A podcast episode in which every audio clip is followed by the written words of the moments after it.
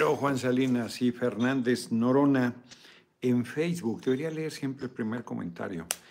Eh, ¿Cómo están? Muy buenas tardes. Está el calor, cabrón. Mucho calor aquí en Pueblo Quieto.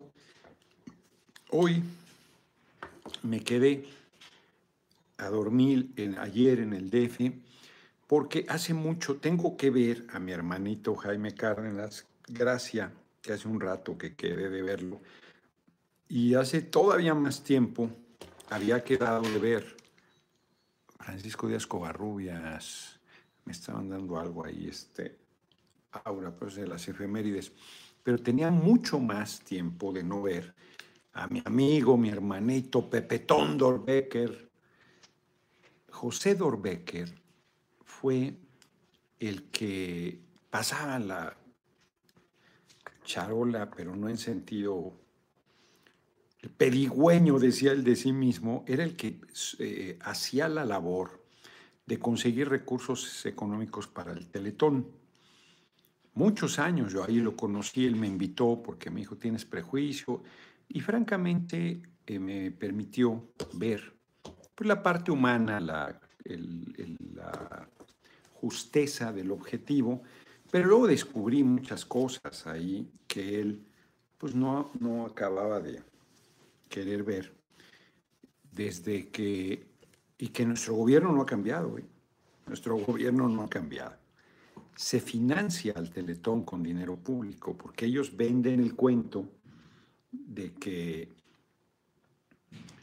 producen y sostienen y no consiguen cooperación para levantar un centro de rehabilitación, que eso debería hacerlo el Estado mexicano, cierto, y no se hacía, y ellos hacen una tarea muy importante, muy destacada, pero se financia con dinero público.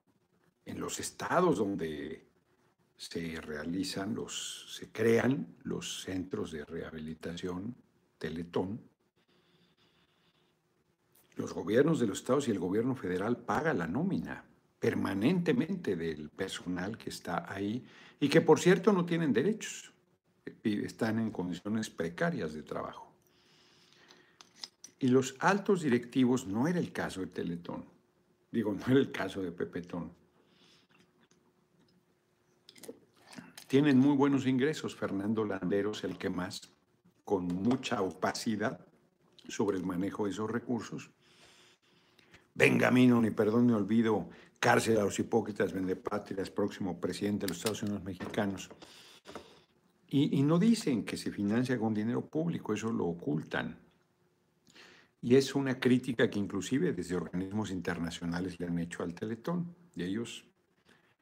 Y Landeros es un tipo, a mí me parece listo, fatuo, yo no sé si honorable, no tengo pruebas en sentido contrario, pero no, su condición eh, humana, por, lo menos en cuanto a, a José Dorbecker, nunca fue generosa nunca fue de compañero, la verdad. Y bueno, eh, que acabó saliendo de ahí hace muchos años que ya no trabaja ahí. Y lo vi hoy, tenía mucho que no nos veíamos, compartimos varias pasiones. Él, él es eh, clase mediero, en sentido peyorativo, entonces anda con el discurso reaccionario de pues, ese sector de la población en contra del compañero presidente. Y yo creo que no tienen razón. Eh, ahí lo comentamos, lo, ya ven que yo soy muy apasionado, lo discutí fuerte y él pues defiende también sus puntos de vista, pero y luego ya pues compartimos el gusto por la lectura y por la vida, por supuesto.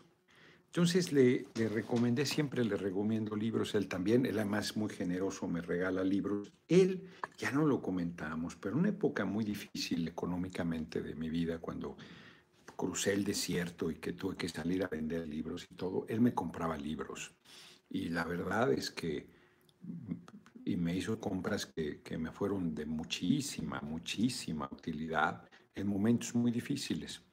Es muy buen amigo, muy buen ser humano, anda mareado en la parte política, pero pero él estaba harto, él votó por nosotros, estaba harto de la corrupción del PRI y el PAN, además la veía pues, en su trato con gobernantes y con funcionarios y demás. Entonces fue un desayuno ahí en el Hilton, también hace rato que no iba yo al, Cardenal del Hilton, ya vi, no, ahí abrieron un Sonora, Sonora Grill se llama, ¿no? Que tienen este corte, arda a la derecha, tienen un corte que no me acuerdo cómo se llama, que te lo dan en un bloque de sal del Himalaya. Espectacular, muy buen corte de carne, carísimo. También hace rato que no voy al Sonora Grill, creo que se llama. Y abrieron uno ahí en el Hilton, a la entrada. No, no, no existía ese. Dante Salazar, muchas gracias por tu cooperación. Hoy ha sido un día que saque de, de, denuncias, cabrón, de denuncias, porque vamos a empezar con eso. Bueno, primero, qué grave qué grave la... No la había visto, yo no veo medios. La primera plana del diario Milenio de hoy. Se hacen los simpáticos y con la pistola que le obsequió el presidente de Cuba, que fue a su vez una pistola que le regaló el presidente Madero al general Francisco Villa, todavía no general en ese tiempo, tenía una, graduación, una gradación creo que se dice, un grado menor, eh, se la obsequió en el viaje reciente que hizo a Cuba el compañero presidente. Entonces sacan la foto de la pistola en, eh, engrandecida, agrandada,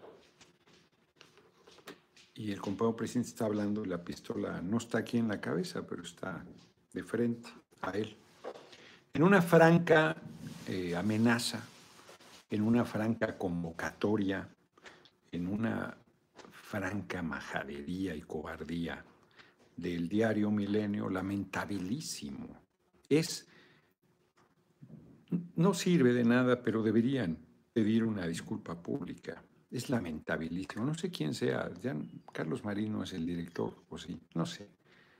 Lamentabilísimo lamentabilísimo, es grotesca, es cobarde, es torpe. Ellos que dicen y se tiran al piso, que no hay libertad de expresión, nunca se hubieran atrevido con Peña o con el eh, ampón del comandante Iberdrola, alias Felipe el Sagrado Corazón de Jesús Calderón José, ni siquiera con el cabeza hueca de Fox se hubieran atrevido a una cosa así, mucho menos con un gobierno, el PRI, mucho menos con un gobierno como el de Díaz Ordaz. Son unos miserables, unos... Eh, y por eso es muy lamentable la campaña desde la derecha con las mismas maneras, sacando un video viejo de 2014 donde habíamos tomado caminos paralelos el compañero presidente y yo, y él hace una aseveración desafortunada. Yo también he hecho críticas duras al compañero presidente en otros momentos. Y bueno, pues ya, es cosas José Luis González, muchas gracias por tu... No, ni, así la varían su leperada, efectivamente. Tu cobardía, su acto miserable, porque ellos se dicen que no promueven la violencia y son de una hipocresía feroz, porque todo el tiempo están promoviendo la agresión hacia nuestra persona, pues ahí están llamando un magnicidio, esa es la verdad, esa es eh, la realidad. Y es lamentabilísimo, es ruin es cobarde, es miserable. La portada de Milenio, ese diario hoy ha ido demasiado lejos.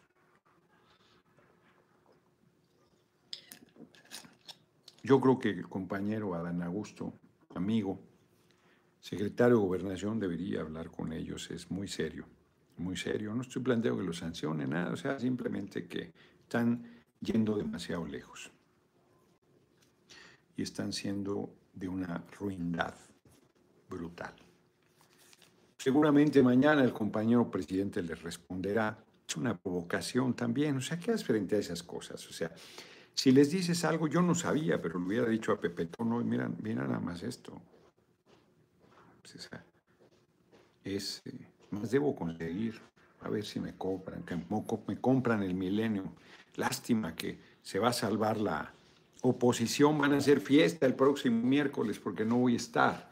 Voy a tener unos días muy intensos. Voy me voy mañana, me mandaba Mónica a las 6 y 20 de la mañana a Aguascalientes, le digo, no me hagas eso, o sea, esa hora prefiero, quiero no volar esa hora, si es posible. Pero además el evento es hasta la tarde. Voy a Aguascalientes a apoyar a Nora Rubalcaba, entonces ahí, eh, ahí voy a estar. Viajo mañana, pasa a las 2 de la tarde a Aguascalientes, regreso el sábado por la, al mediodía, de ahí voy a Puebla, voy a ver a mi compañero y amigo eh, Luis Miguel Barbosa. Iba a Puebla yo todos pero voy a pasar a saludarlo. Dormiré en Tlaxcala. El domingo tengo una intensa jornada desde muy temprano en Tlaxcala. Regreso el domingo en la noche para viajar el lunes muy temprano a Guadalajara. Voy a un evento a la UDG y voy a poner una placa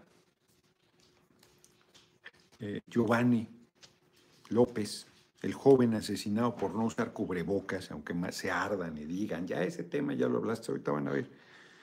Eh, en una plaza, una calle que cerraron frente a la rotonda de los hombres ilustres y quedó hecho una plaza pública en el centro de Guadalajara la última vez que estuve ahí quedé de que en una siguiente visita deberíamos nombrarla la Plaza Giovanni López. Se mandó a hacer la placa por compañeras, compañeros, y ahí vamos a estar instalando la placa eh, para darle el nombre Giovanni López a esa plaza de Guadalajara, Jalisco. Todo eso mañana. El martes creo que vuelo muy temprano al DF solo para tomar otro vuelo de regreso a Sinaloa, voy a Mochis, voy a, voy a varios municipios y cierro el jueves en la mañana en una rueda de prensa en Culiacán. Regreso, voy el viernes o el sábado a Hidalgo. El domingo, se me hace que ya es 29, hoy hablé con Marina Vitela, próxima gobernadora de Durango. Fíjense, voy a los dos estados que dicen que uno disputado, los dos disputados, los dos muy disputados, en los dos pretenden que va arriba la oposición. Ayer en la discusión en la comisión permanente decían, van a eh, perder, pues no podemos perder lo que no tenemos. Los seis estados los gobierna la oposición. Ayer lo comenté aquí, lo reitero, Oaxaca, el PRI, lo van a perder ahí, de calle va a ganar Salomón Jara. Eh, Quintana Roo, PRD, Panevados, Tomás, Nicolás Lucas, muchísimas gracias por tu generosa cooperación. Lo van a perder, va a ganar Mara Lezama. Tamaulipas, cabeza de huevo desesperado, soltando órdenes de aprehensión a diestra y siniestra, va a perder. Gobernado por los Panegos y el PRD. Me, pedía mi amigo Javier Corral, cuando fue gobernador, el un periodo más corto, que apoyara Cabeza de Huevo. Qué bueno que nunca fui. No quise, dije, no, no lo conozco, pues a ti te conozco, él no lo conozco. Si a él que lo conozco salió bastante pedorro el gobierno de Javier Corral, imagínense que hubiera ido a apoyar a Cabeza de Huevo. No. Eh, y bueno, de repente apoyas a alguien y luego pues tienes que señalar pues que defraudó, que dio la espalda o que no fue lo que se comprometió y lo combates tampoco, pero qué bueno que no. Uno pues está obligado a menos que tuviera una evidencia terrible. Bueno, de cabeza de huevo me hablan hoy unos compañeros de Tamaulipas para decirme que sacaron al dirigente de Morena estatal de las oficinas. Y no me habla él, el cobarde, me habla una compañera. Y entonces yo pues no me meto en los asuntos internos de, de Morena y del PT y le digo, pues ve a la Comisión de Honor y Justicia y ve al Tribunal Electoral del Poder Judicial de la Federación. Es que ya lo hicimos. No, bueno, pues no hay otra instancia. Yo no me meto en los asuntos internos.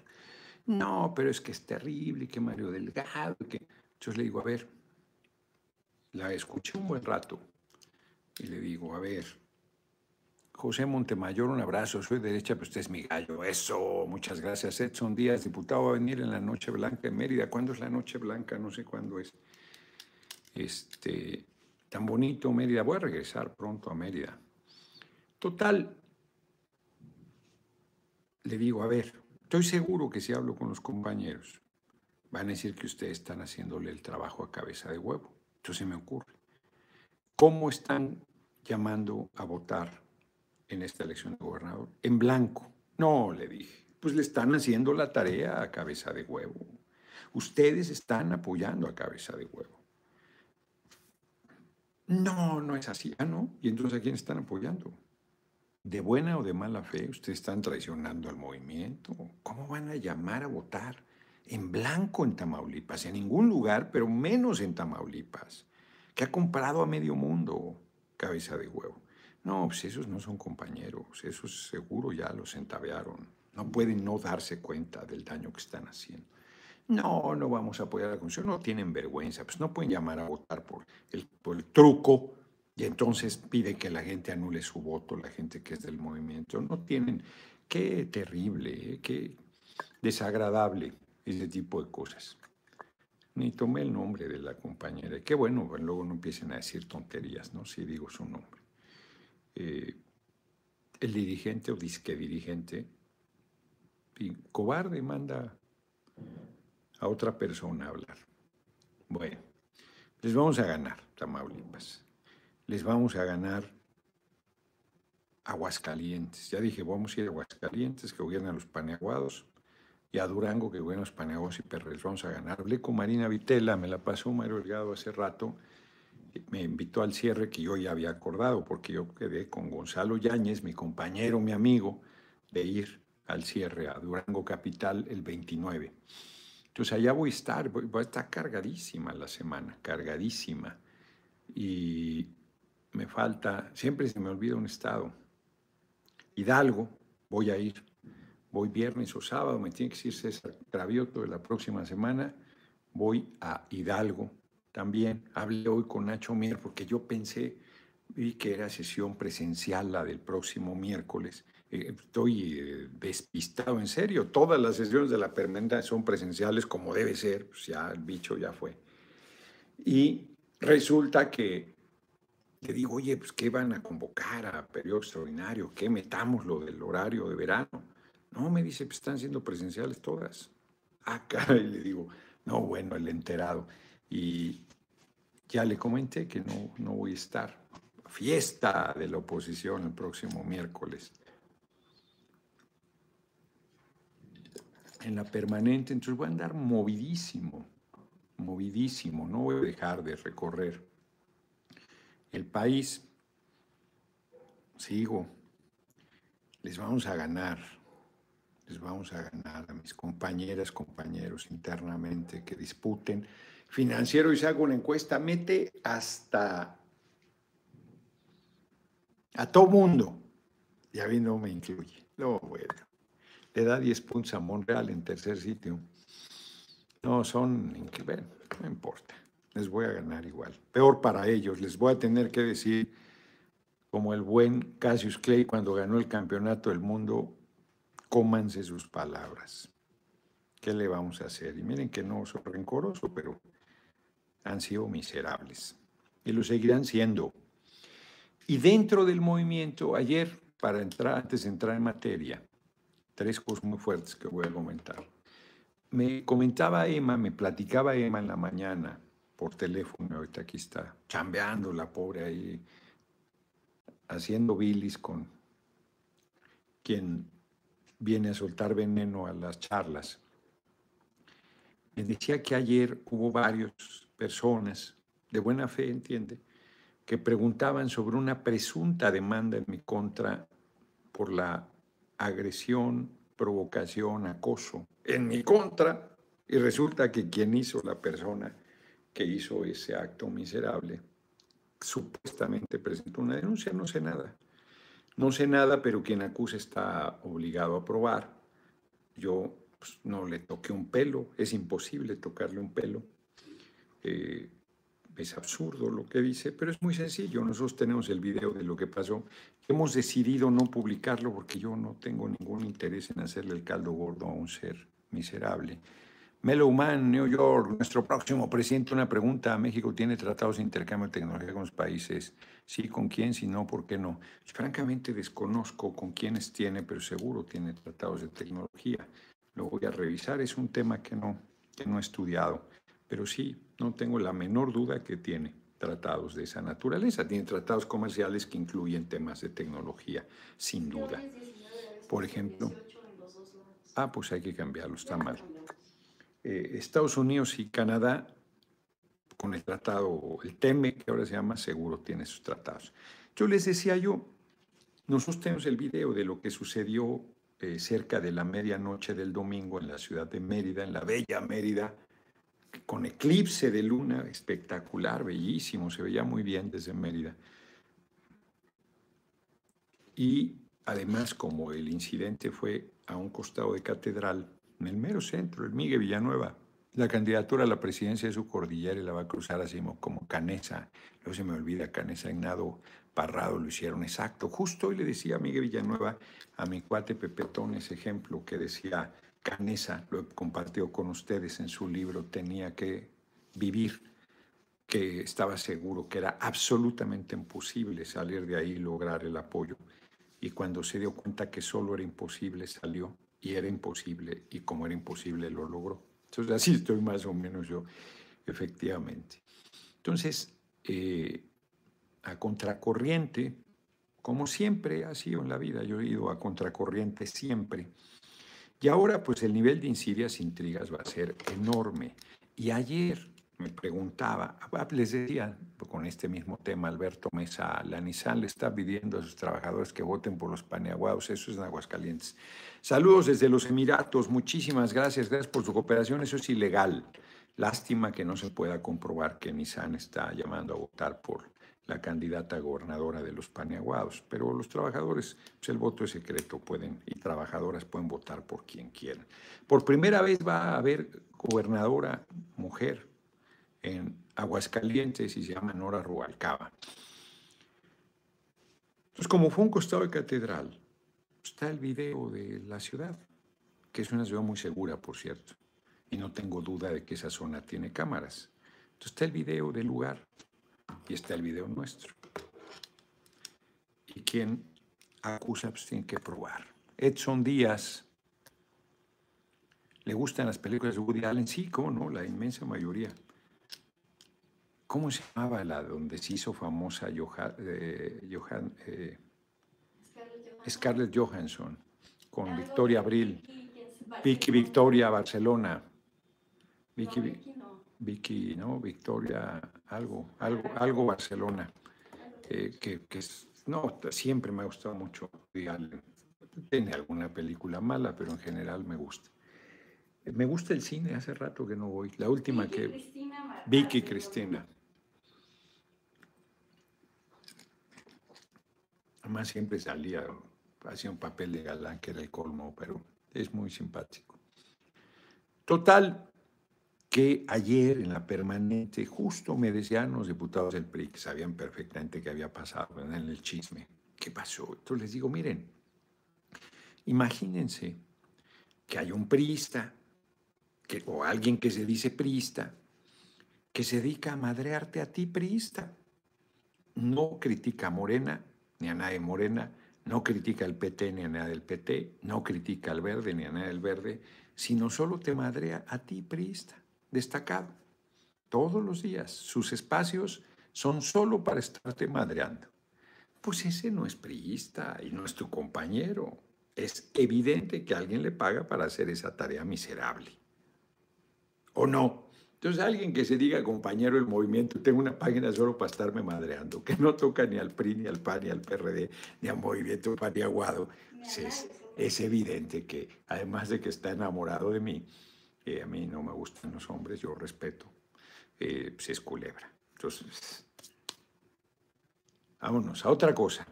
Entonces, vamos a comentar hoy, eh, el tema central es de un libro de Chávez Morado. O sea, es un apellido compuesto. Que él está en Alemania y me habló para decirme que tenía, su libro se editó en Grijalbo, es un abogado. Ahorita les voy, voy a recordar el tema, tiene que ver con cosas de fondo. Diego ML, Noroña, presidente, usted es el bueno, no se deje, nada que me va a dejar en Jalapa, lo apoyamos, nada, voy derecho. No voy a tolerar ningún atropello. O me ganan a la buena o hay un problema. Yo soy, eh, mi vocación unitaria es absoluta. Yo no tengo ninguna intención de romper. A Monreal, pues, él es como es y también pues, lo andan invitando a que se vaya. Pues esa es la verdad. Y no deberíamos generar que nadie se vaya. Es un error. Es un error grande. Eduardo García, presidente, saludos desde Paso del Macho, Veracruz. bueno, no, he estado en el pueblo Paso del Macho, pues pasas, ahora sí que pasas para ir al puerto. Está cerca de Antigua también, si mal no recuerdo. Eh, ya me tocará ir. Muchas gracias, muchas gracias. Ando movido, eh, ando movido y seguiré saliendo para todos lados. Entonces les decía yo, este hombre, Chávez Morado, hace un libro que se llama Heridas que no cierran y tiene que ver con Estados Unidos y ahorita vamos a entrar a eso que tiene mar de fondo, porque voy a decir una de las cosas que yo haría si soy primero candidato y sobre todo si llego a la presidencia, que es muy importante, pues son temas, hay agravios muy grandes en contra de nuestro pueblo. Hay alguien que está denunciando ¿Qué? que, que, están queriendo privatizar el servicio de agua potable en Querétaro y van por esa línea, ¿eh? Mm. En todos los lugares donde ha gobernado los paneaguados han privatizado el servicio de agua. Querétaro, hace rato que la capital y el estado ha sido gobernado por los paneaguados, hubieran perdido en dos, perdieron en 2018 hicieron fraude en la capital. Y están aquí denunciando que van a hacer la privatización, pues no se dejen. Lucho, lucha por ser presidente, lo vas a lograr. Exacto, José María, eres mi gallo desde el norte, Carolina del Norte, te apoyo, muchísimas gracias. ¿Quién está en disputa con usted en el partido para 2024? En el movimiento, porque el PT decidió eh, que va en su momento, yo seré la propuesta. Entonces en el PT nadie más y en Morena, pues hay varios eh, compañeros que tres han alzado la mano, dos han alzado la mano, porque Claudia Sheinbaum no ha dicho que quiere ser, pero es evidente que tiene la intención, pero no ha dicho. Marcelo Obrar lo ha dicho abiertamente, eh, Ricardo Monreal lo ha dicho abiertamente. A mí Jorge Gómez Naredo francamente me gusta, eh, en general sus planteamientos, es un compañero del movimiento, pero veo sus comentarios luego desproporcionados, particularmente hacia Monreal, que no es ninguna almita bienhechora pero que lo estén golpeteando porque quiera ser candidato, pues me parece una barbaridad, me parece mezquino, me parece incorrecto. Papi México, Noroña, el único que puede seguir los pasos de mi presidente López Obrador. Muchísimas gracias por tu generosa cooperación. El lunes voy a estar en la UDG. Hoy un foro organizado. Va Salma, la diputada trans Salma Luébano, va a hablar del tema va esta, en diferentes horas, ¿eh? va esta Andrea Chávez a hablar del relevo generacional y un servidor, creo que a mí me toca hablar sobre la reforma electoral, por cierto. Ahí voy a estar el lunes en Guadalajara y voy a estar a las siete, siete y media de la noche, porque a las siete termina mi transmisión, voy a estar en la, frente a la rotonda de los eh, de las personas ilustres poniendo la placa Giovanni López, eh, poniéndole ese nombre a esa plaza hechiza, porque cerró esa calle el gobierno de, de la capital, supongo. No creo que haya sido el del Estado. Eh, COU 121, ¿cuál será su propuesta para combatir la delincuencia, en especial que hemos organizado, considera la alegación de las drogas paulatinamente? Justo hoy comentaba ese tema por la mañana. Y el problema que hay es que Estados Unidos es muy hipócrita y es el principal consumidor de droga del mundo, se opone a la legalización de cualquier droga que no sea la marihuana. Y entonces te puede acusar de narcoestado y amenazarte con invadirte. Entonces ahí tienes un problema porque no es una decisión que puedas tomar de forma unilateral. Pero creo que ni siquiera es paulatinamente, habría que decidir si las legalizas o no y yo he sido muy reacio a esa medida, pero cada vez me convenzo más que es la única forma de quitarle todo el poder económico y militar que tienen los grupos del narco, que han hecho un negocio monstruosamente escandaloso con la droga por ser ilegal. Entonces al tema es eh, que quiero comentar antes de entrar al que nos convoca hoy. Ya dije lo de milenio, que tiene que ver, por cierto, con lo de heridas que no cierran. Eh, hoy, el día del funcionario cretino. Ambos son, ambas personas son familiares míos, eso es cierto. Y en ningún momento pretendieron ninguna atención especial por serlo. Me enteré del maltrato justo por ser mis familiares. Hoy mi sobrina Itiel, de 23 años, una joven de 23 años que ya no los hacen como antes, ahora tienen una bola de enfermedades desde muy jóvenes, que es impresionante, no, no me deja de llamar la atención. Eh, fue, el le dio en su momento COVID y no sabemos si de los eh, de las secuelas o de qué, fue al médico porque siente que no puede respirar. Y de su clínica en Villa Nicolás Romero, donde vive, la enviaron al Hospital General de Zona del Seguro Social que está en Santa Mónica. De Villa Nicolás Romero a Santa Mónica es un cacho de tiempo en transporte público. Mi sobrina es pobre, entonces pues, viaja en camión, eh, que además es carísimo en esa zona. El Estado de México es un atraco el servicio de transporte es carísimo, malo, carísimo. No sé cuánto cueste, por cierto, ahorita yo creo que andar mínimo, pero, pero si barato, 20 pesos de Nicolás Romero a, a Santa Mónica, en el periférico. Entonces, la manda el médico al Hospital General de Zona y ella llega al Hospital General de Zona y le dicen que el pase que lleva no es pase, que se regrese a su clínica por el pase, como si ya tuviera para volver a pagar y volver a regresar, pero además sintiéndose mal. Ya le está diciendo es que no puedo respirar. Y en vez de que haya un poco de humanidad y digan, a ver, quizás es hipocondriaca. Está bien, les doy por bueno que no es el caso. Pero ¿qué tal si no? ¿Y qué tal si la regresamos y se nos muere en el camino? Pues les vale madre porque me, respirar, no, no es que me duele este, una oreja, eh, no, no puedes respirar. Si, si, no respiras te mueres. Y no la atienden.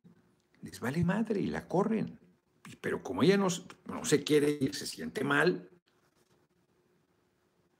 y le dicen que se salga de la, antesala de la oficina donde estaba, que fue a quejarse, no sé si de la dirección o de dónde, de la clínica 58, ni siquiera sé bien los detalles, que yo iba, iba justo mi hermano, su, su padre, Manuel, conmigo, que, que, no anda conmigo, pero lleva varios días quien me ayuda a conducir este enfermo también.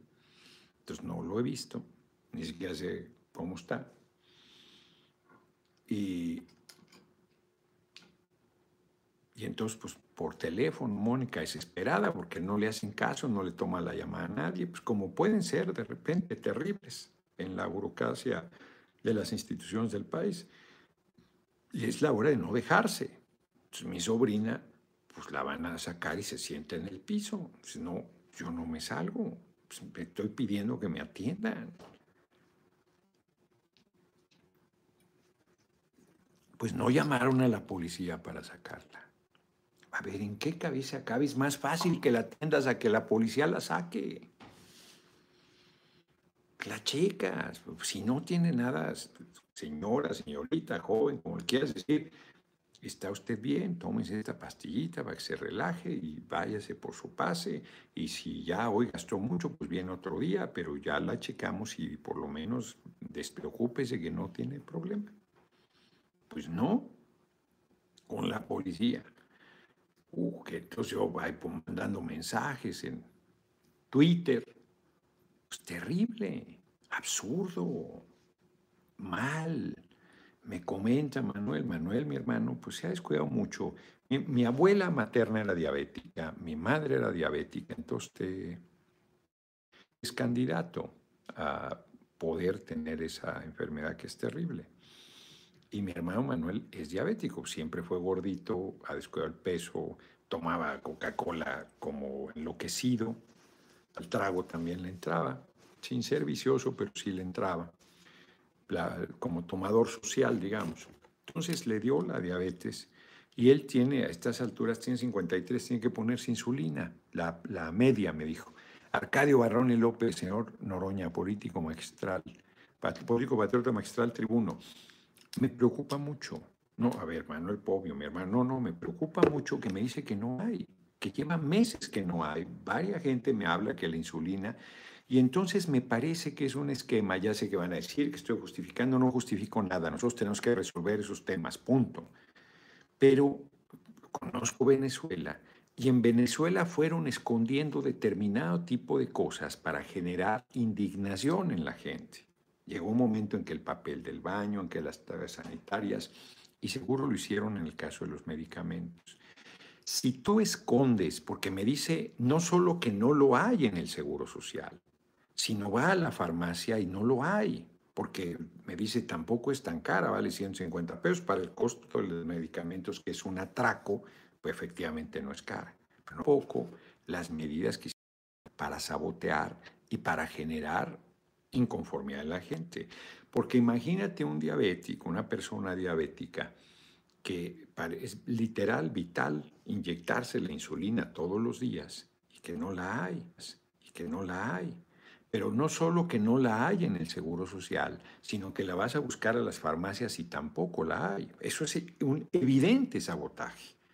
Digan misa, pero ahí hay un patrón de comportamiento habitual de la derecha, del gobierno de Estados Unidos, de los intereses económicos de cada país que buscan tirar gobiernos que sirven al pueblo y hacen este tipo de cosas. Son un número grandísimo de medidas, los medios, las amenazas, las provocaciones constantes para que tú eh, respondas a los medios, digan que no hay libertad de expresión, los asesinatos de periodistas, los asesinatos de mujeres, que además son delitos del fuero común, que como ayer lo dije en tribuna, le corresponde a las fiscalías de los estados, pero que no les importa. Todas las mujeres que matan el Estado de México, compañero presidente, cuando es responsabilidad de la Fiscalía del Estado de México, las de Nuevo León, pues ahí ha sacado, eh, se ha hecho loco Samuel García, pero dice que da la cara, pero de todos le cargan la violencia al compañero presidente, y así en todos los lugares, así en todos los lugares.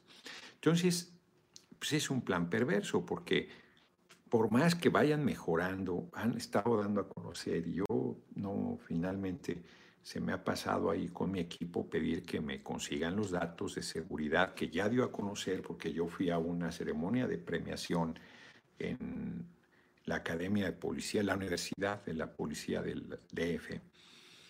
Y eh, Claudia Sheinbaum la cabeza dio unos números extraordinarios. Le, pedí que me los diera. Y no, no, no los han hecho llegar, no estoy criticando, simplemente digo que no, no, no, los, no los recibí. Eh, y yo tampoco ahí se me fue el tema, yo creo que debo buscarlos para que me den esos datos que son impresionantes, positivos. Y también el secretario de la Defensa a una comisión, estaba ahí la diputada Zavala, por ejemplo, pues, que me desmienta. Ahí nos presentó datos impresionantes, fueron como tres horas o más de eh, exposición del alto mando de la Secretaría de Defensa, encabezado por el secretario Crescencio, compañero secretario Crescencio Sandoval, con datos muy positivos. Pues te matan un periodista, pues la gente no dice que brutal inseguridad. todos los datos que puedas dar se pierden. Y estos que están vinculados al crimen organizado, yo no lo puedo demostrar, pero estoy convencido. Eso no quiere decir que nosotros tengamos que resolver y que no tengamos que desarticular esos grupos y que tengamos que sancionarlos, pero pues, por lo pronto ya te mataron a la persona. Hay otro comentario que me hacen que es mucho más difícil de abordar, compañeros, compañeras eh, del movimiento, porque me dicen, además, no son periodistas en sentido estricto. Por ejemplo, la persona que me acosó, que me provocó, pues, no es periodista, pero va a decir que es periodista. Yo no soy periodista. Escribo artículos para El Heraldo, escribo artículos para SDP, hago videocolumnas eh, hago estas charlas, pero no soy periodista, no estoy haciendo periodismo, yo soy un político y estoy haciendo activismo político. Pero hay quienes hacen estos espacios, eh, su forma de vida, y ya se dicen periodistas.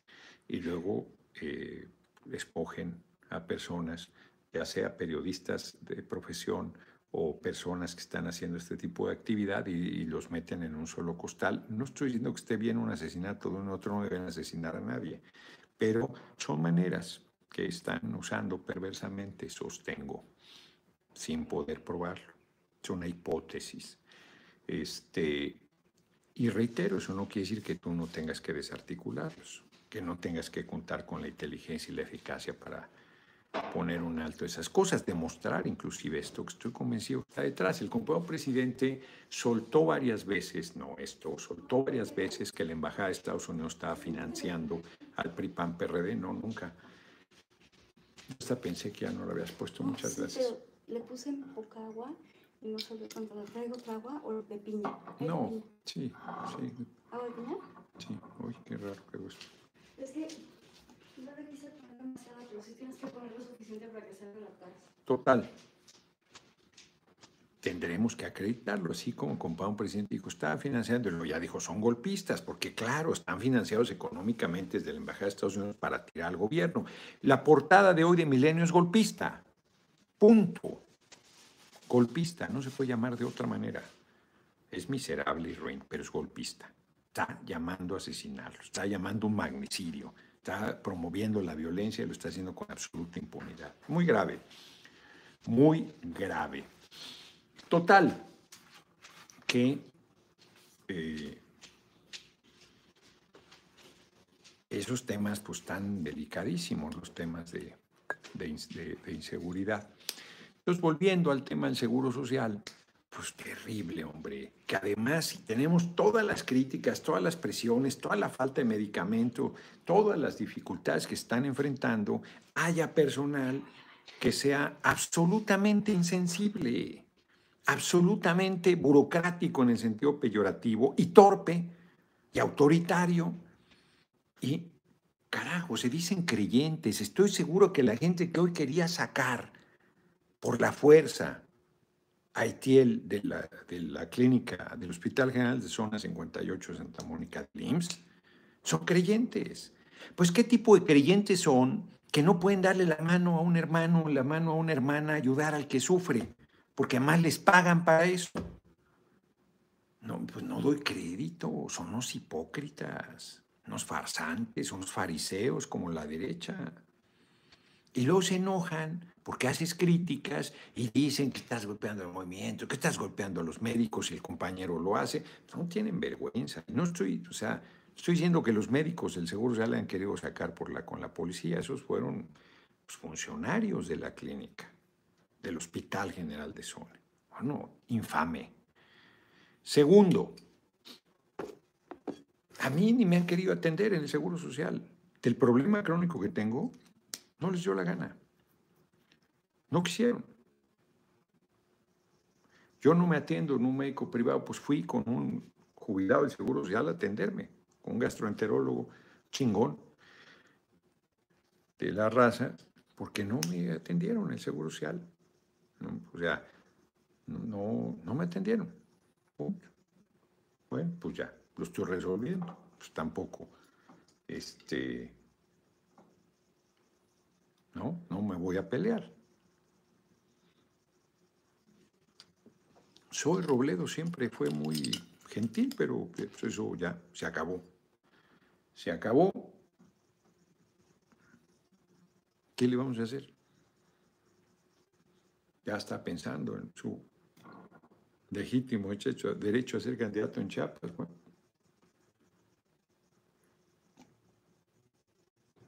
Yo lo apoyaría, por cierto, al margen de que sea culebra conmigo en temas de necesidades eh, de atención, pero pues así está, pues así está, ¿no?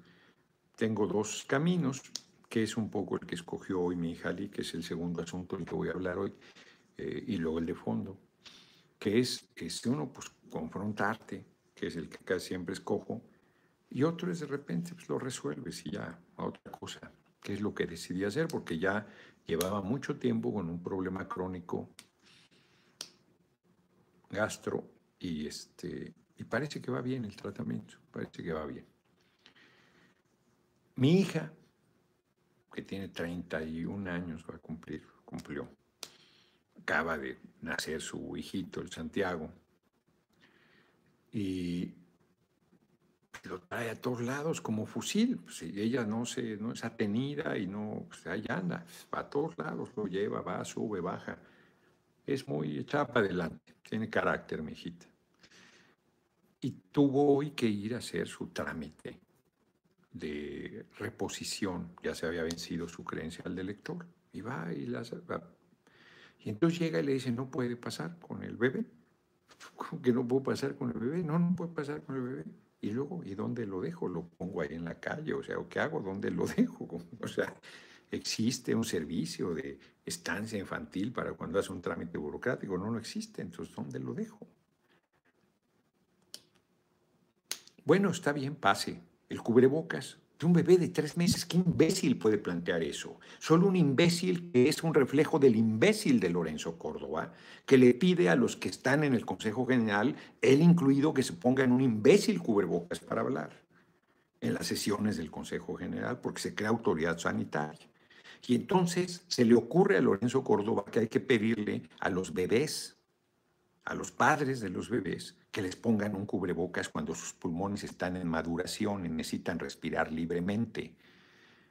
La OMS, no yo, la OMS, aunque a los padres de niños, niñas menos de 6 años les entre por una oreja y les salga por la otra, establece que no deben usar cubrebocas los menores de edad. Y quienes se han peleado en las estancias infantiles del IMSS porque les imponen el jodido cubrebocas o Robledo, les vale madre y se los imponen y no respetan lo que la OMS dice, que es la autoridad que invocan cada que están atropellando a la gente. Bueno, pues ahí ni la OMS lo respalda e imponen el pinche cubrebocas para niños menores de 6 años. Pero que en el INE te digan que tu bebé de 3 meses debe llevar un cubrebocas es el colmo de la imbecilidad. Entonces le dice ya, o sea, le dice, la OMS dice que no. Pase bajo su propio riesgo. O sea, y estando adentro, Santiago la hace de pedo y quiere comer. Y ella está mamantando y lo empieza a mamantar. Y va una persona de manera comedida y le dice que se tiene que salir. Y la sacan, porque no puede amamantar en una oficina pública. ¿Qué carajos está pasando en este país? ¿Qué tienen en la cabeza? Que en pleno siglo XXI les parezca un acto ¿qué? erótico, les parece un acto pornográfico. ¿Qué carajos tiene en la cabeza quien plantea? Y mi hijita prudentemente se sale, ahí volvió un pinche lugar ahí donde alimentar. ¿Cómo puede ser eso? Sea, Lorenzo Córdoba y Ciro Murayama son un par de imbéciles en estar promoviendo estas cosas en las instalaciones del INE. No son autoridad sanitaria y no son autoridad para discriminar a nadie. ¿Qué les pasa? De por sí, muchísimas mujeres dejaron de amamantar, que porque perdían la figura, que porque no, no, no saben la importancia. Dirán misa, mi madre podía tener muchos defectos, pero nos amamantó a todos. Y yo aquí estoy a, los nueve meses o hasta el año, creo. Aquí estoy, cabrón. ¿No? Es importantísimo. Y estos imbéciles sacan a una mujer porque está amamantando. Bueno, yo digo que eso es violencia de género. Le dicen que no, bueno, si eso no es violencia de género, no sé qué es. Porque los hombres no amamantan. Es un acto contra la mujer, por ser mujer, por ejercer su función de madre. Si eso no es violencia de género, no sé qué lo sea. Pandilla de miserables. Pues claro que estoy enojado. Por supuesto que me indigna. No solo porque sea mi hija, sino porque porque es mi hija, por lo menos se puede denunciar. ¿A cuántas mujeres estos la pandilla de cretinos no les hace lo mismo. ¿Cuántas personas en el Seguro Social no sufren el mismo trato despreciable que hoy sufrió Itiel? ¿Y cuántas personas, cuántas mujeres, ambas mujeres, ambas iban solas? Itiel iba sola. No solo no podía respirar, sino más iba sola. Porque así tiene, pues porque así está. Porque el marido tiene que estar trabajando. Si no, no comen. Y Ali igual. Y te enfrentas con una pandilla de discriminadores y de miserables y de inhumanos y de cretinos. No, de verdad. Insisto, ¿qué carajos tienen en la cabeza? Amiga se la tomó, por supuesto que está indignada, pero se la tomó tranquila. No la conocen, tiene el genio, lo que se hereda no se hurta no les tocó en uno de los momentos en que les hace un, pero una fiestecita grande, ¿no? Entonces, no, no tienen, que, ¿cómo calificas eso? Es inconcebible, deberían meter a todo el personal del INE a un curso intensivo de un mínimo de empatía ya no digo de igualdad de género y la chingada. No, no, no, esas necedades ahí que plantearon en mi cosa, en mi casa, en mi caso, infamemente. Todo el INE debería ir a un curso de salud mental.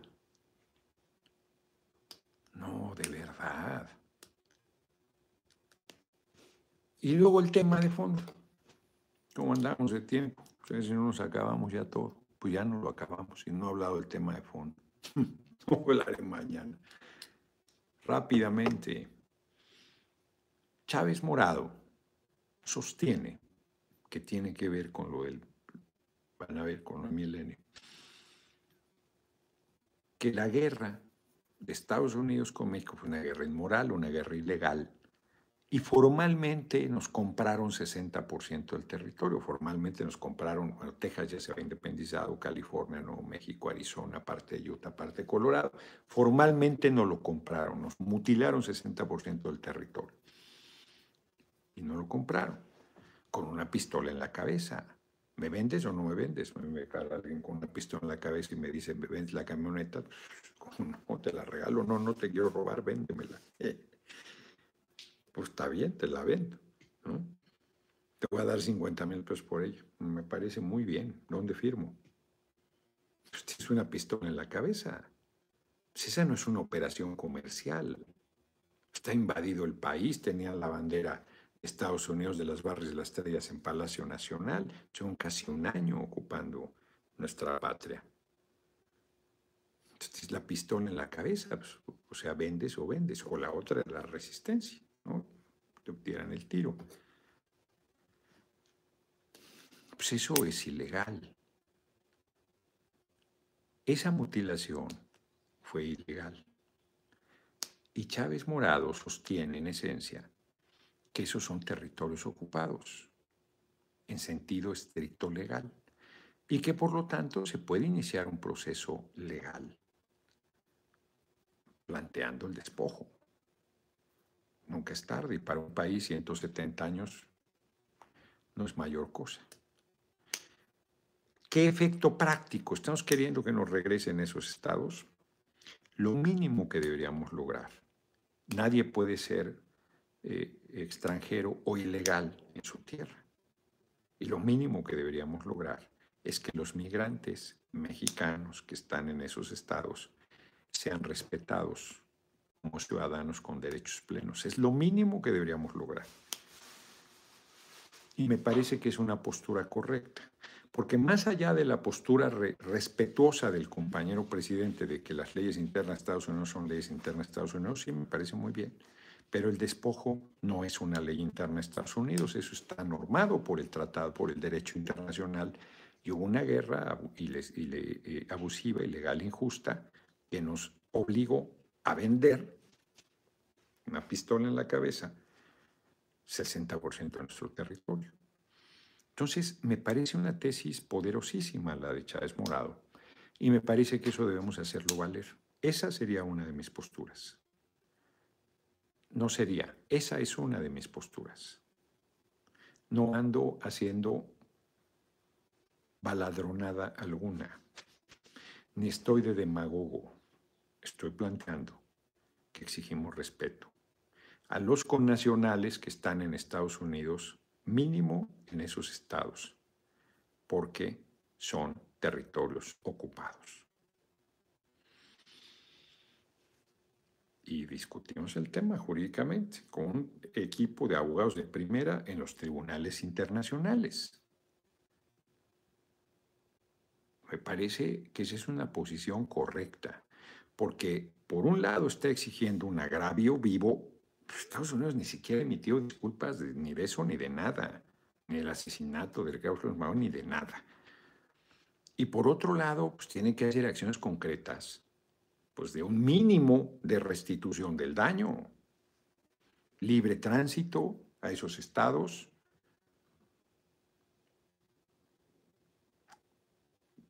libre residencia. Y el derecho a la ciudadanía, si se quiere. Porque además originalmente hay que revisar los documentos del Tratado Guadalupe Hidalgo que no se respetaron para muchísimos mexicanos y mexicanas que ahí vivían y que fueron despojados. José de Jesús Ramírez Morales, ayer tuve que comprar un cubrebocas por olvidar el mío exacto en el auto y no te pueden entrar al Auditorio Nacional, además ellos mismos te lo venden, pues sí. No, hay lugares donde te lo dan ahí, a ver, para que pase. Es ridículo y luego te lo quitas porque compras ahí el café o lo que vas a comer y ya. Es ridículo. Se ha convertido además en un negocio la gran imbecilidad y la gran estafa. Y hay gente que, ya lo hemos dicho, el tema, hay gente que además lo sigue alentando por su terror y su ignorancia. Entonces, esa es la tesis sobre el tema de heridas que no cierran. Y me parece que esa es una tesis fuerte, que hay que ir comentando. La comentamos ahorita de manera muy apresurada porque nos tomamos nuestro tiempo en los otros temas y pues como ya se nos acaba el tiempo, quedan dos minutos y medio, uno según este, vamos a las efemérides del día de hoy.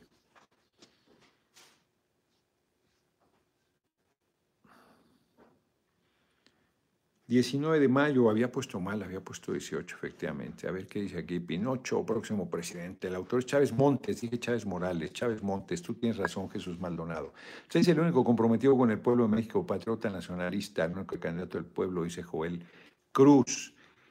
Yo estoy de acuerdo con usted, pero no me gusta que hable bien del gobierno de Venezuela. Están matando al país, pues quien lo está matando, Eric Amaral, pues, es Estados Unidos, como está matando a Cuba y como estaría matando a México si nos dejáramos. Mujeres y hombres unidos respaldando la 4T, sería bueno tomarle captura, lo dicho Hugo López Gatel en Twitter para mostrarse a los desinformados. ¿Qué dice? Que es un hombre muy preparado. Alieda hay que recuperar todo lo que es el pueblo, pues sí, incluido los territorios ilegalmente despojados. Un día una mujer argentina me quiso humillar en Texas, dijo que me fuera a México y unos árabes le dijeron, ¿qué te pasa? Tú debes irte, ella está en su tierra. Pues sí, es que era ignorante la mujer. Y además argentina, o sea, era tan migrante como tú. Lulú Disco, los del INE deberían de tomar un curso de violencia de género. Muy mal que traten así a las madres que merecen todo nuestro respeto. Pues sí.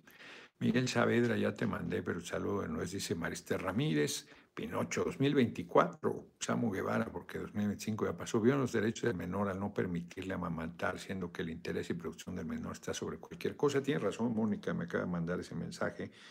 Violan los derechos de un, de un infante, que están de hipócritas, que están por la vida y la chingada, y luego entra alguien y quiere amamantar, no que le diga, no, no le dé comer porque esto les parece que es inmoral.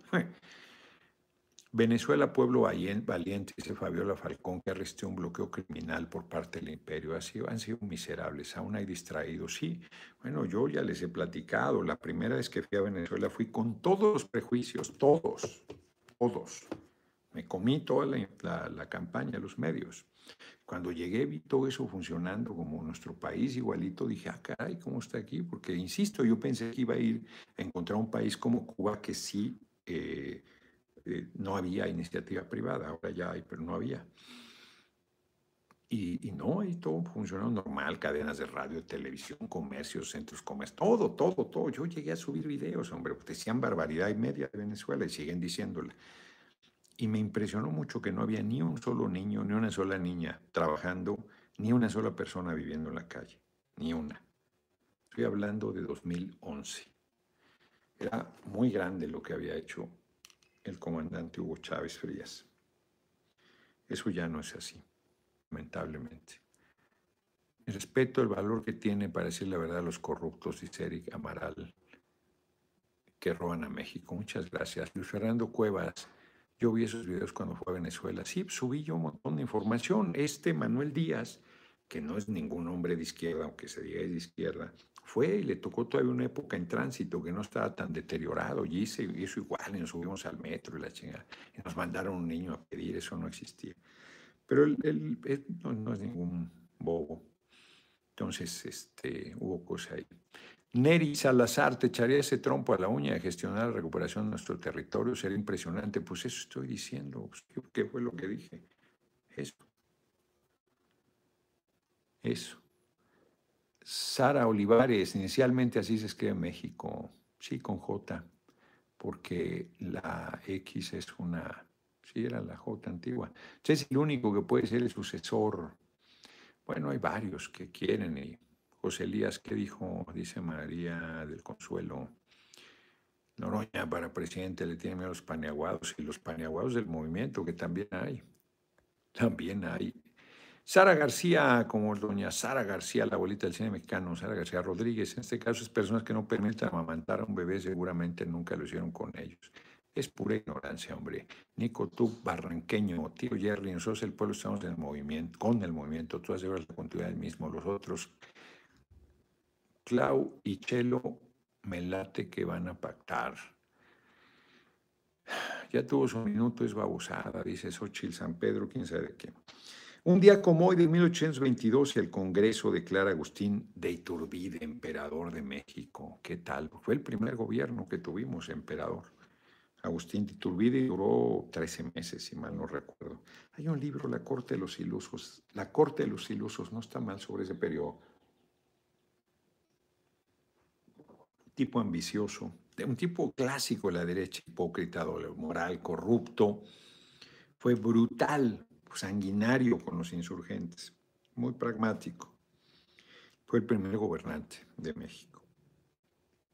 1889 muere Francisco Díaz Covarrubias, quien levantó la Carta Geográfica del Valle de México.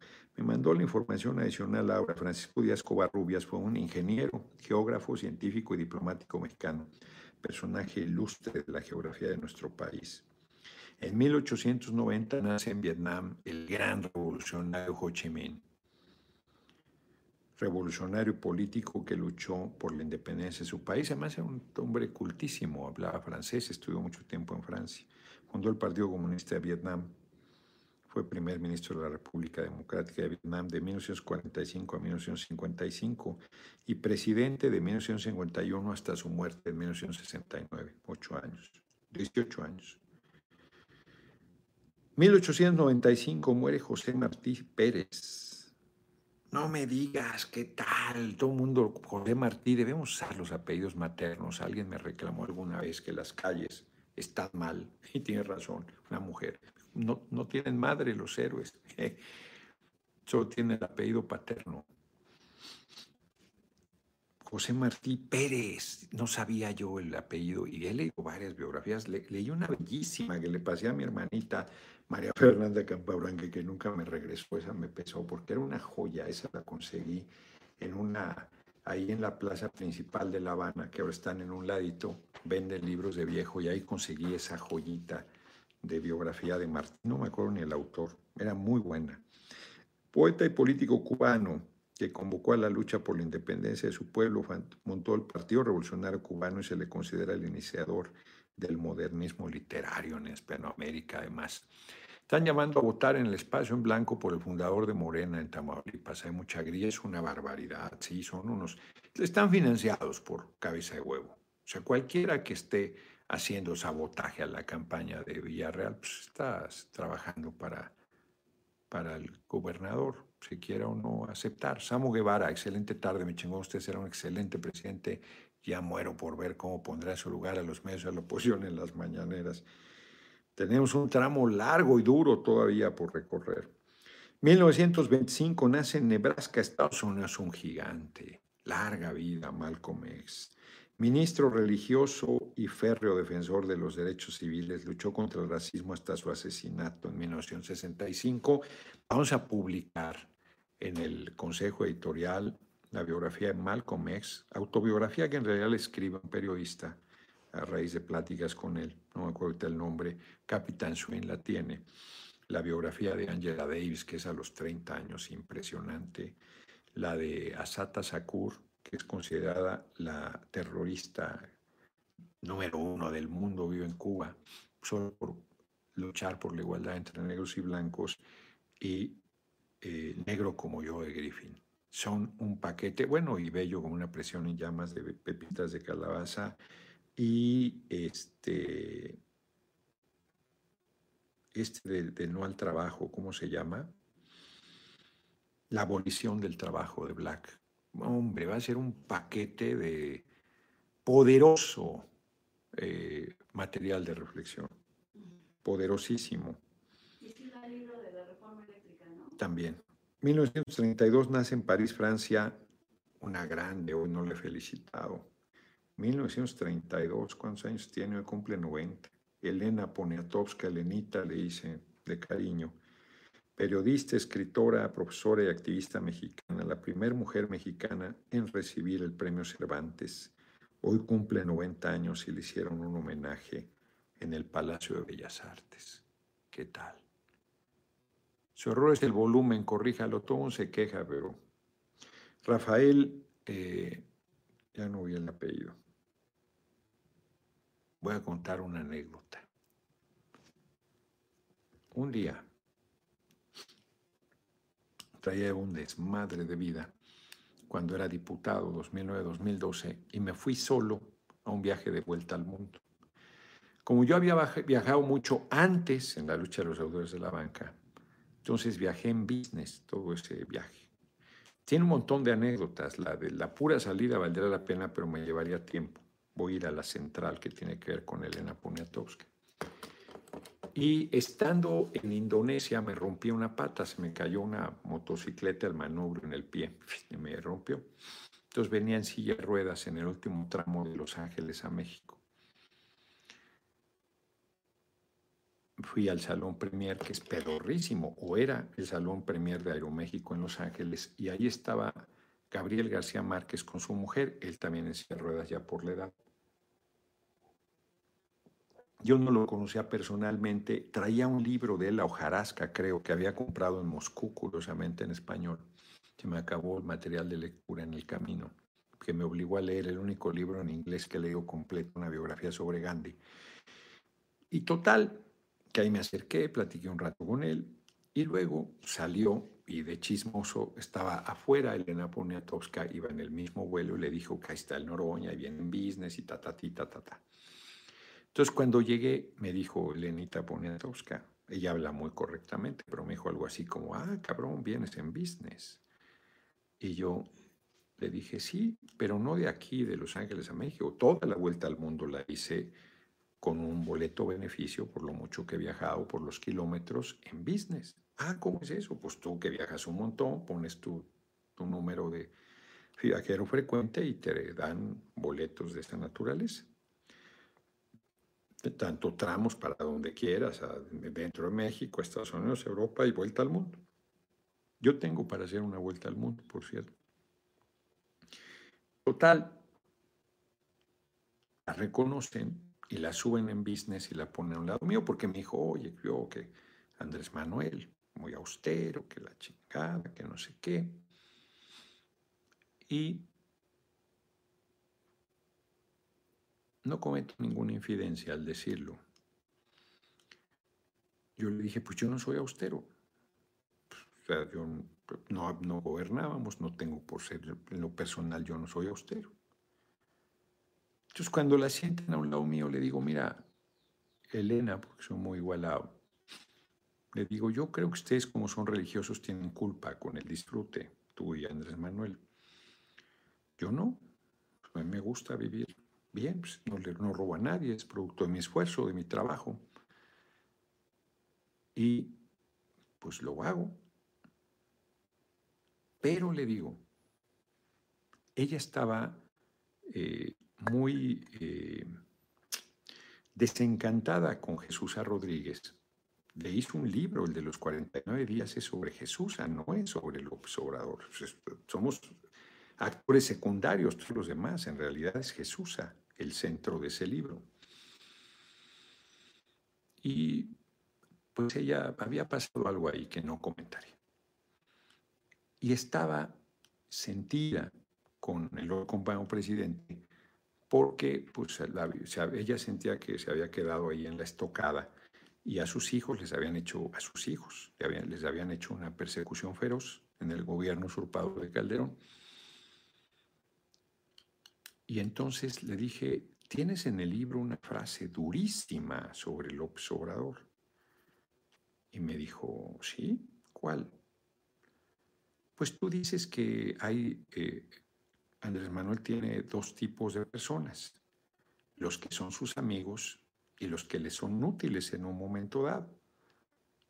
Y tú sostienes que perteneces al segundo grupo. Yo también le dije, porque me decía que Jesús así había hecho una amistad porque por la edad del, no sé si tenía un sobrino Jesús de la edad del hijo menor de Andrés Manuel y entonces y, y Elenita no, no tenía esa relación de amistad. Y entonces le dije, pues yo también pertenezco al segundo grupo. Entonces se quedó pensando y luego me dijo, pues es que es verdad.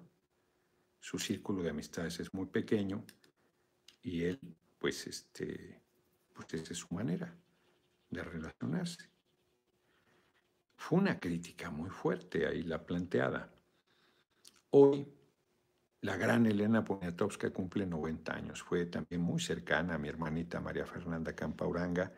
Escribió, ya, creo que ya lo tiene Santiago Álvarez Campa, mi hermanito, un libro que se hizo sobre Fernanda y ahí el, el texto, hay un texto de Elena Poniatowska, debe ser el mejor de todos, no tengo duda. Hay un texto mío, hay un texto de gente que la quisimos mucho. Pues esa es la anécdota. Me tomé unos minutos para contárselas. Me parece importante. Nos vemos. ¿Alguien se ha preguntado cómo se consiguen los libros que edita la Cámara? Solo en la Cámara se pueden pedir por correo. Si eres del interior del país, puedes pedirle a tu diputado que pida libros y te los lleve y te toque algunos. Estos libros eh, luego hacemos regalo afuera de la Cámara, pero pues, la gente que vive en el DF o cerca del DF, y mandamos, mandamos a las bibliotecas de todo el país. Este, comentaremos cómo pueden acceder, porque va a ser un tiraje como de 2.000 de cada libro. Entonces sí, sí va a ser... Pero hay virtuales. Ah, todos están. Entonces, todos están virtuales, aunque en algunos casos, por ejemplo, el de Felipe Ángeles metió restricciones, la editorial era, y no está completo. Pero en general sí, están de manera virtual, efectivamente. Es una, esa es una forma. Esa es una forma. Nos vemos, nos vemos mañana, ya nos alargamos para variar, ya vamos para 15 minutos de más. Hoy 108 dolarucos para que ardan. Eros bonita, muy buena anécdota, me gustó, es muy fuerte. Saludos a nuestro presidente, María Elisa Almaguer. Yo los estimo mucho usted y AMLO, espero grandes éxitos de ustedes. Así será Neri Salazar. Mi pregunta es por qué no sale en ninguna encuesta, pues porque no me incluyen, Beto porque hay una eh, decisión de excluirme y pretenden que de esa forma no existo. Pues, están perdidos, existo y les voy a ganar. Va a ser peor el ridículo que durante todo este tiempo no me han incluido en sus encuestas y les acabe ganando la candidatura. Les va a tocar lo de Cassius Clay, tráguense sus palabras. Hasta mañana, Ana Mendoza. El diputado Noroña, dice Fabiola Falcón, honesto, incorruptible, sincero, íntegro, virtudes que eliminan cualquier prejuicio de credo. Pues sí. Pues sí, les digo. O sea, estoy seguro que quienes hoy maltrataron a Lee y a Itiel son creyentes. Estoy seguro, eso no lo haría nunca yo, que soy ateo. Nunca. bajo ninguna circunstancia. Desde Morelos de Zapata, así es, Feliciano Ponce. Nos vemos, nos vemos mañana. Desde Mazatlán, saludos, nos vemos. Voy a Sinaloa, pero voy al norte. Reivindicamos los pueblos originarios, Joel Cruz. Respeto tu comentario, pero el pueblo manda y decide. Le dice José Manuel Gómez Marín a alguien, porque efectivamente el pueblo decidirá. El voto de todos vale lo mismo. La mujer más humilde, más pobre, el hombre más pobre del país, un voto.